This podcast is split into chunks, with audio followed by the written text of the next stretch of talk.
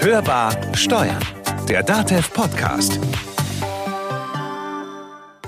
Die Corona-Pandemie und die Auswirkungen auf das Arbeitsleben für Unternehmen, für Kanzleien, sie beschäftigt uns weiter. Heute in der Folge geht es darum, was müssen Arbeitgeber eigentlich jetzt wissen, worauf müssen sie sich vorbereiten, was müssen sie tun. Damit herzlich willkommen an der Hörbar Steuern, der DATEV Podcast.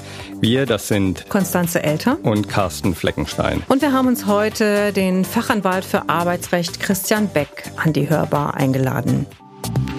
Hörbar im Gespräch. Ja, Herr Beck, nochmal herzlich willkommen. Wir wollen ja heute über das Thema reden, was Arbeitgeber jetzt ganz besonders beachten müssen bzw. wissen sollten. Vielleicht erstmal zum Einstieg, welche Schutzpflichten hat denn ganz allgemein der Arbeitgeber? Ja, vielen Dank auch für Ihre Einladung. Nun, die arbeitsrechtliche Fürsorgepflicht äh, kann es gegebenenfalls gebieten, dass Arbeitgeber bei erkennbaren Risiken Aufklärungs- und Vorsichtsmaßnahmen ergreifen müssen, um eine mögliche Ansteckungsgefahr von äh, Mitarbeitern unter Kollegen, aber auch mit Kunden zu verhindern. Das sind so typische Maßnahmen, die im Moment überall besprochen werden, wie Hände waschen, äh, Desinfektionsmittel zur Verfügung stellen, versuchen die Mitarbeiter nicht äh, in engen Büros zusammenzusetzen und solche Dinge. Wenn eine konkrete Wenn ich da mal kurz zwischengehen darf. Bestimmte Dinge, wissen wir ja, können angeordnet werden, andere Dinge können nicht angeordnet werden. Was ist denn, was gehört denn nicht nur zur Fürsorgepflicht, sondern was kann der Arbeitgeber tatsächlich auch sagen, du machst das jetzt? Also sprich, so ähnlich wie in Restaurants, du setzt dich jetzt bitte zwei Meter von deinem Kollegen weg oder du brauchst gar nicht mehr zu kommen? Nun, das ist immer im Einzelfall zu entscheiden. Das ist, kann man schwer nur abstrakt fassen. Nach äh, Arbeitssicherheitsgesichtspunkten sind in bestimmten Bereichen natürlich äh, Hygienevorschriften zum Beispiel zu beachten. Also im äh, Restaurant zum Beispiel müssen die Küchenmitarbeiter selbstverständlich Desinfektionsmittel verwenden. Ob ich das arbeitsrechtlich auch bei einem Mitarbeiter in der Produktion anordnen kann, das ist bisher nie geprüft worden. Also in der aktuellen Situation wird das sicherlich vom Direktionsrecht des Arbeitgebers umfasst sein und kann dann der Arbeitgeber auch anordnen und gegebenenfalls sogar sanktionieren, also im schlimmsten Fall eine Abmahnung aussprechen oder ähnliches. Das wird ja dann hoffentlich in diesen Zeiten niemand in Erwägung ziehen. Wie kann ich denn meine Mitarbeiter ganz konkret schützen? Vielleicht auch erstmal in erster Linie vorbeugend schützen? Nun, viele Maßnahmen werden ja im Moment äh, diskutiert. Stichwort Vermeidung sozialer Kontakte. Das Thema Homeoffice ist natürlich jetzt in aller Munde. Äh, Mitarbeiter sollen von zu Hause aus arbeiten. Es soll vermieden werden, in Großraumbüros zu arbeiten. Kundenkontakte möglichst einschränken, also Besprechungstermine aussetzen, äh, auf Telefonkonferenzen gehen oder Geschäftsschließungen. Also äh, wir haben ja auch in vielen Bereichen hier die, ja, eine gewisse Isolation. Das kann ich natürlich auch versuchen, im Betrieb umzusetzen. Jetzt ist es ja so, dass gerade im Büroalltag auch Homeoffice eine Möglichkeit ist, äh, eben die Mitarbeiter da arbeiten zu lassen. Kann das auch angeordnet werden? Nun, bisher geht die Rechtsprechung davon aus, dass eine generelle Anordnung vom Homeoffice nicht zulässig ist. Der Arbeitgeber muss also einen betrieblichen Arbeitsplatz zur Verfügung stellen. Ähm, das hat das äh, LAG Berlin-Brandenburg mal entschieden. Jetzt haben wir aber eine ganz andere Situation eine vorübergehende Anordnung des Homeoffice zur Vermeidung von Ansteckungsrisiken wird sicherlich vom Direktionsrecht des Arbeitgebers getragen sein. Voraussetzung ist natürlich, dass der Arbeitgeber die Betriebsmittel zur Verfügung stellt, also die entsprechende Hardware und Software. Dann kann er sicherlich Homeoffice anordnen. Drehen wir es mal rum. Ähm, was ist denn, wenn der Mitarbeiter Homeoffice machen könnte und der Arbeitgeber will nicht? Da gibt es im Moment kein ähm, Zurückbehaltungsrecht des Arbeitnehmers. Also der Arbeitnehmer ist in der aktuellen Situation, solange keine Ausgangssperre angeordnet wird, verpflichtet, in die Arbeit zu gehen. Wenn der Arbeitgeber im Rahmen seines Direktionsrechts den Arbeitsort anordnet im Betrieb vor Ort, dann müsste der Arbeitnehmer auch kommen. Also er hat hier hm, nur wegen einer potenziellen Ansteckungsgefahr kein Zurückbehaltungsrecht an seiner Arbeitsleistung und auch keinen Anspruch auf Homeoffice. Das ist ja auch in anderen äh, Ländern in Europa so geregelt, zumindest momentan. Stand heute, Produktionsstand, muss man ja immer noch dazu sagen, 17. März, dass eben von der Ausgangssperre in aller Regel nicht der Weg zur Arbeit oder überhaupt das Arbeiten selbst betroffen ist. Das bedeutet, der Arbeitgeber kann auch in keiner Weise dazu verpflichtet werden, jetzt zum Beispiel auch, äh, Sie sagten das gerade schon, er muss natürlich auch die Mittel dazu zur Verfügung stellen, also zum Beispiel sowas wie wie Internetkostenzuschuss zahlen oder eben den Rechner. Da kann ich jetzt auch nicht darauf pochen, so nach dem Motto als Arbeitnehmer, es ist ja jetzt Corona-Krise und deswegen gib mir bitte einen Laptop, deswegen gib mir bitte Internet zu Hause. Nein, könnte der Arbeitnehmer nicht. Also nochmal den Anspruch auf Homeoffice äh, gibt es nicht. Der Arbeitgeber kann im Rahmen seines Direktionsrechts, seines Weisungsrechts nach 106 Gewerbeordnung den Arbeitsort bestimmen, wenn es keine Einschränkungen durch Tarifverträge oder die arbeitsvertraglichen Regelungen gibt. Was ist denn mit all denjenigen, wo das Remote-Arbeiten gar nicht möglich ist? Also es gibt ja durchaus viele Tätigkeiten, die man nach Hause verlagern kann nämlich all die, die in irgendeiner Weise im Büro arbeiten oder vielleicht auch E-Commerce betreiben.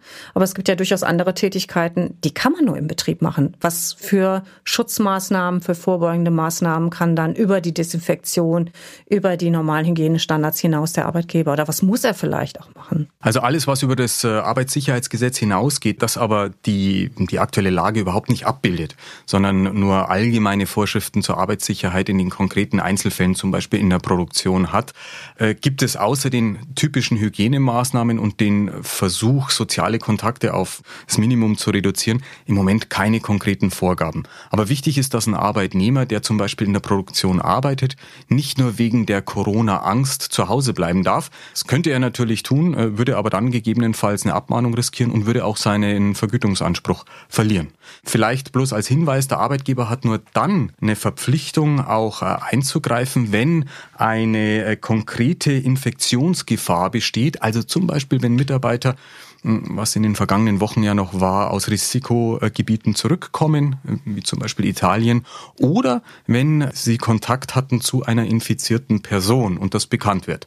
Dann hätte der Arbeitnehmer von sich aus eine Informationspflicht und der Arbeitgeber müsste dann gegebenenfalls solche Mitarbeiter tatsächlich isolieren. Also er dürfte sie nicht mehr in der Produktion arbeiten lassen. Kommen wir mal auf eine andere Branche oder andere Branchen äh, zu sprechen. Ich möchte das mal gerade kurz einwerfen.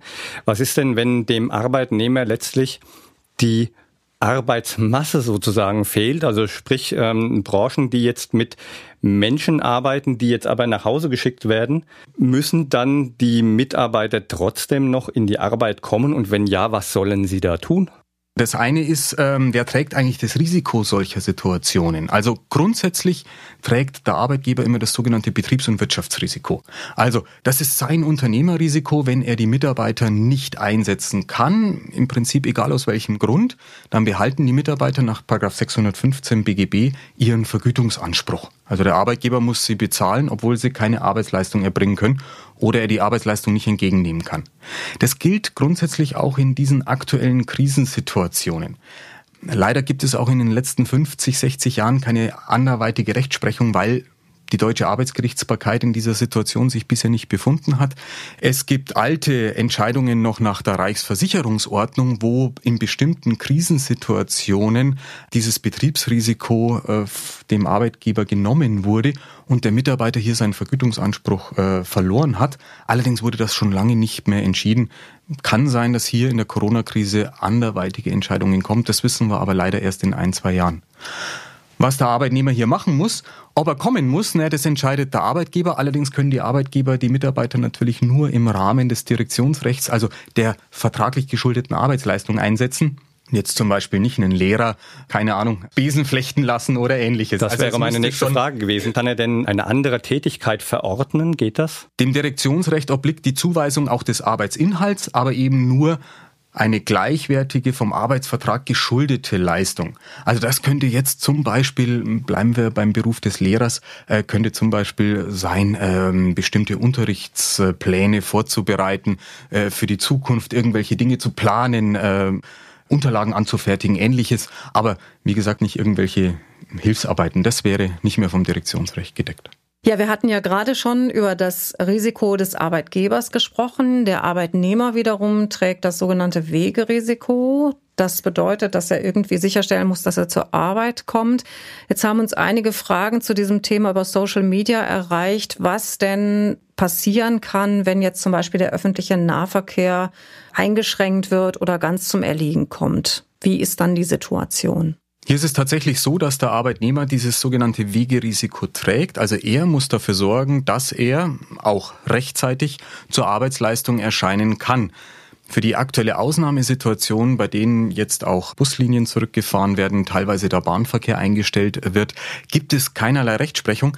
Man kann das Ganze vielleicht mit der Situation im Winter vergleichen, wenn äh, zum Beispiel Deutsche Bahn nicht fahren kann und äh, aufgrund massiven Schneefalls, Sturmschäden, ähnliches ähm, der Verkehr zum Erliegen kommt. Auch dann trägt der Arbeitnehmer das Risiko, an seinen Arbeitsplatz zu kommen und gelingt ihm das nicht, ja, dann wäre das ein sanktionierbarer Fall, beziehungsweise auch äh, der Entgeltanspruch Anspruch würde entfallen, wenn der Arbeitnehmer in solchen Situationen nicht zur Arbeit erscheint. Da gibt es auch keine Härtefallregelung oder sowas, dass er sagt, okay, der Arbeitgeber müsste jetzt, weil er kein Taxi hat, kein Bus, keine U-Bahn und muss jetzt 50 Kilometer zur Arbeit laufen. Das gilt dann nicht? Nach bisheriger Regelung nicht.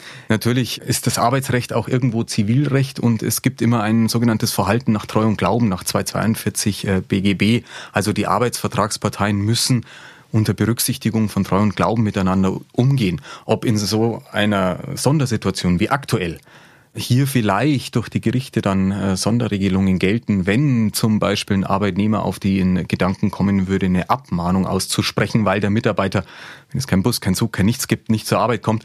Das muss man sehen, äh, ob dann diese Abmahnung noch dem Gedanken von Treu und Glauben entsprechen würde. Das könnte durchaus zweifelhaft sein, aber Nee, konkrete Sonderregelung, die Sie vielleicht irgendwo im Gesetz finden, die existiert nicht. Das sind doch immerhin einige positive Nachrichten in diesen krisenhaften Zeiten. Herr Beck, erstmal vielen Dank, dass Sie heute bei uns zu Gast waren. Sehr gerne.